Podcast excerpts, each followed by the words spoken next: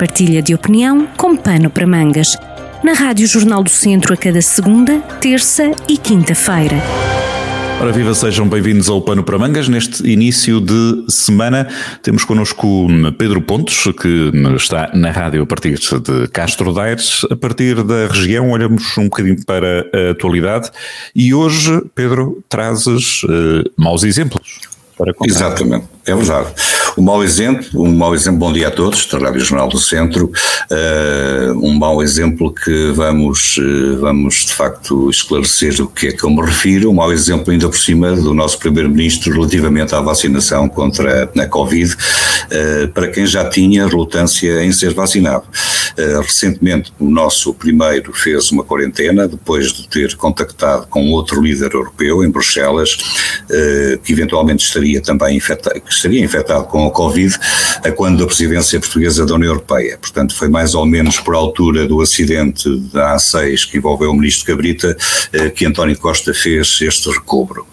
Ora, esta atitude de fazer um recolhimento político estratégico depois do Primeiro-Ministro já estar vacinado deixa antever uh, uma maior desconfiança, dúvidas e incertezas, sobretudo uh, para aquelas pessoas que não querem ser vacinadas contra uh, esta doença. Portanto, logo agora que a vacinação está a chegar ao segmento de idade mais jovem, não se justifica esta atitude, o nosso primeiro, a ter-se recolhido por causa de um eventual contágio com uma pessoa infectada depois de se saber que o Primeiro-Ministro está vacinado e, portanto, só por isso um qualquer teste negativo seria suficiente para despistar este, esta, esta eventual contágio do Primeiro-Ministro já vacinado.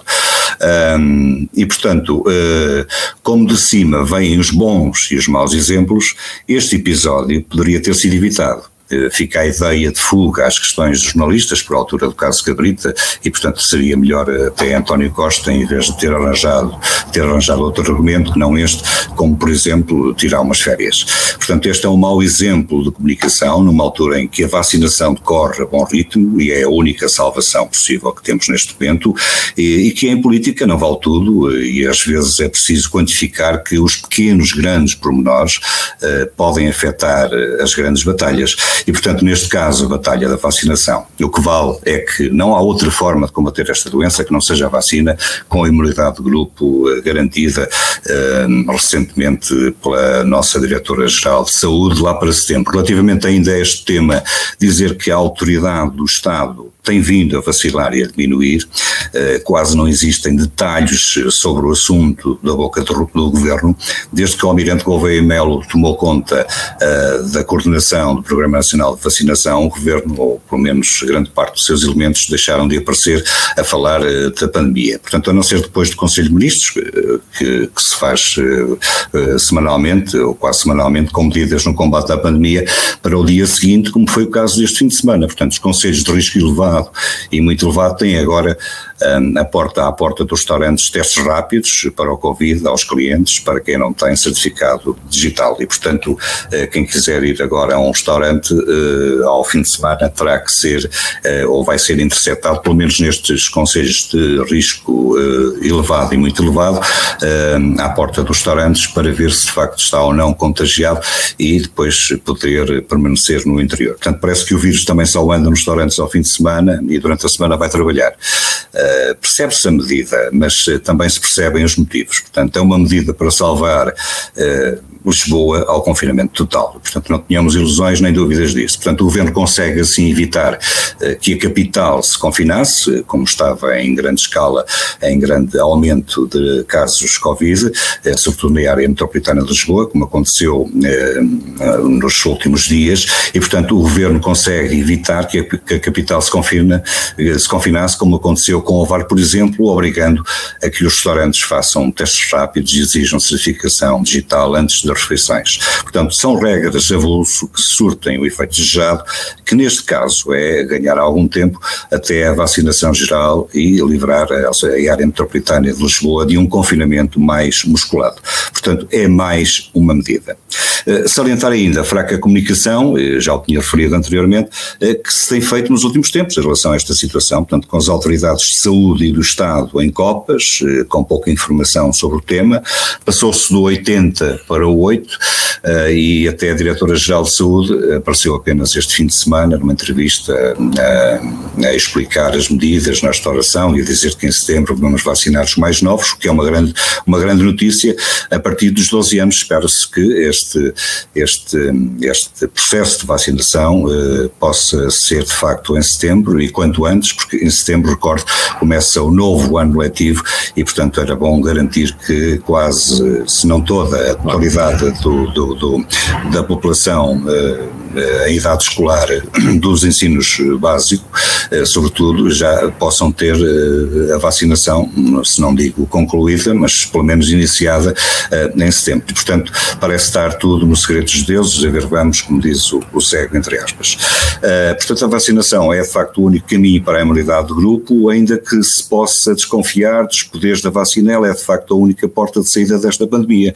E é bom que as pessoas tenham esta noção. Eu sou crente na vacina vacina, não há, outra, não há outro remédio neste momento, temos que ser. Um, seria bom que todos pudessem beneficiar desta gratuitidade da, da, da, da, da vacina um, e, portanto, este, este tema preocupa-me e volto hoje aqui ao pano para mangas a falar dele porque, porque de facto tenho presenciado alguma gente que não quer ser vacinada por razões diversas e, portanto, este mau exemplo do Primeiro-Ministro já vacinado fazer um recolhimento ou uma quarentena eh, depois de ter sido vacinado, acho que é um mau exemplo eh, de, de, de portanto, à população uh, que uh, deixa. A Diretora-Geral de Saúde, nesta entrevista que falaste há Sim. pouco, que, que, deu à, à TSF e ao Diário Notícias, uh, vinha mesmo uh, sublinhar um, dos, um desses aspectos, que era a revisão desses critérios de, de quarentena, digamos assim, de, de, recato em caso de contacto de alto risco, que foi aquilo que, o, que acabou por acontecer com o, o Primeiro-Ministro, não é? Portanto, aí há, hum, sobretudo, má comunicação ou más decisões? Pedro? Porque tocaste uh, aí as duas. Sim, uh, eu penso. São as duas equilibradas ou haverá mais pendor uma para a outra? Eh, eu penso que está neste momento, uh, acho que estão as duas equilibradas, mas eh, pende mais para a má comunicação. Eu acho que de repente, o, portanto, o nosso, o nosso governo, de, era o que eu dizia, portanto, de, do, do, 8, do 80 passou para o 8, quer dizer, uhum. se até aqui falava-se todas as semanas e, e, e até às vezes em demasia sobre esta situação em que nos, em que nos encontramos, e portanto, com dados, com estatísticas, com previsões, eh, elas, como sabes, Paulo, quase não existem nos últimos dias e, portanto, são muito poucas as informações que recebemos eh, do Estado-Maior da Saúde e, de, de, e, do Ministério eh, sobre, sobre a situação pandémica em que nos encontramos e quais são as previsões e o que é que, o que, é que se espera nos próximos dias, etc, etc. Portanto, a não ser a comunicação social que faz o seu trabalho e, portanto, divulga os dados que também lhe são enviados para a Direção-Geral de Saúde, é verdade, uhum. mas eh, depois com muito poucos detalhes por quem direito, e portanto dá-me dá a ideia que neste momento uh, a única pessoa que fala, que fala uh, sobre a Covid-19 uh, e também tem dado agora um pouco, um pouco arredado pelo excelente e pelo grande trabalho que tem pela frente, que é o, o Almirante Gouveia Melo, Melo né, e portanto é a única pessoa que, parece-me que foi-lhe foi entregue o, biscate e portanto agora é com ele, ele que e nós vamos ficar aqui no recobro, eh, protegendo-nos um pouco da, da, da, massa crítica da opinião pública e, portanto, resguardando-nos, eh, até porque, pronto, vem agora também um processo eleitoral em setembro, claro. isso também tem tudo a ver com então, isso. Demasiado, demasiado expostos a situações que não serão, à partida, muito agradáveis, ou pelo menos que envolvem algum risco nessa apreciação pública, não é? Pode, pode haver também essa, esse fator para ponderar. Pois, e repara, a má comunicação aqui, sim, a má comunicação aqui também vem exatamente do, do próprio Primeiro-Ministro, porque dá-se dar a, uma, a uma situação destas, não é? Em fazer a, a tal quarentena que, que, nós estamos aqui a falar, uh, numa altura em que o indivíduo está uh, vacinado, e, e, portanto acho que é um, é um mau exemplo que dá à população, sobretudo àquela que é mais descrente e que não acredita muito nisto, e portanto que já por si só tinha algumas dúvidas em ser vacinada, não é? Ao saber disto, uh, ou melhor, ao ver ouvir isto diz assim, bolas, então se calhar é mesmo não ser, é melhor não ser vacinado, porque o homem está vacinado e vai, e vai fazer uma quarentena. Eu queria também aqui hoje, que era o segundo tema, que era a questão dos combustíveis, portanto salientar que apesar de tudo, eh, apesar de todas estas, estas situações, não é, de, que, que, que, temos, que temos presenciado ultimamente, há algumas também que têm, eh, que têm, que têm, que têm que ser, que têm que ser sublinhadas. Portanto, salientar que apesar de tudo começa a existir uma maior preocupação eh, com a carteira de cada um. Ou seja, em vez de nos preocuparmos apenas com a carteira recheada de alguns casos suspeitos, de corruptos que há por aí e que nos entram pelo ecrã quase todos os dias uh, e, e, em overdoses de de, de, de mediáticas, eh, pelo menos em alguns canais de televisão.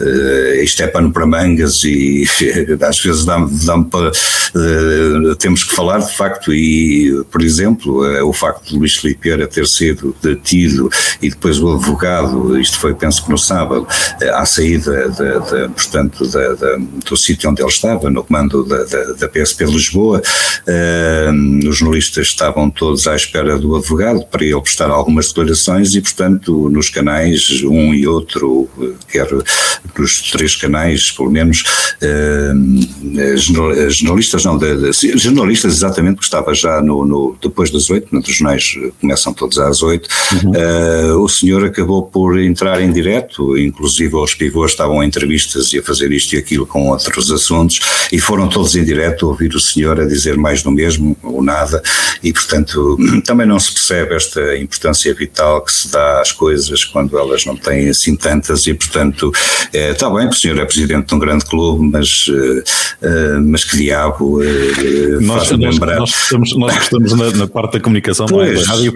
faz, faz um bocado de espécie esta banalização do direto, mas isso serão outras... Exatamente, são, outras, são outras, outras calendas, ok. Outras, outras, outras, ah, é, também palavras dos combustíveis há pouco, não era? Exatamente. Que, de uma má notícia sai, sai algo de bom. De uma má notícia sai algo de bom. Conversa. Hum. Exatamente, exatamente. Portanto, em, em vez de, portanto o, que, o, que, o que está a acontecer é que, eh, relativamente aos combustíveis, os combustíveis originaram uma manifestação de apoio, eh, de, aliás, de, desculpem, de repúdio, este fim de semana, pelo aumento galopante dos preços. E, portanto, isto é a primeira vez que eu vejo isto em Portugal. Eh, é fantástico ver, finalmente, as pessoas na rua a protestarem por uma coisa que lhes diz diretamente, tem, tem diretamente a ver com a vida do dia a dia das pessoas, eh, portanto, a protestarem com o aumento dos combustíveis.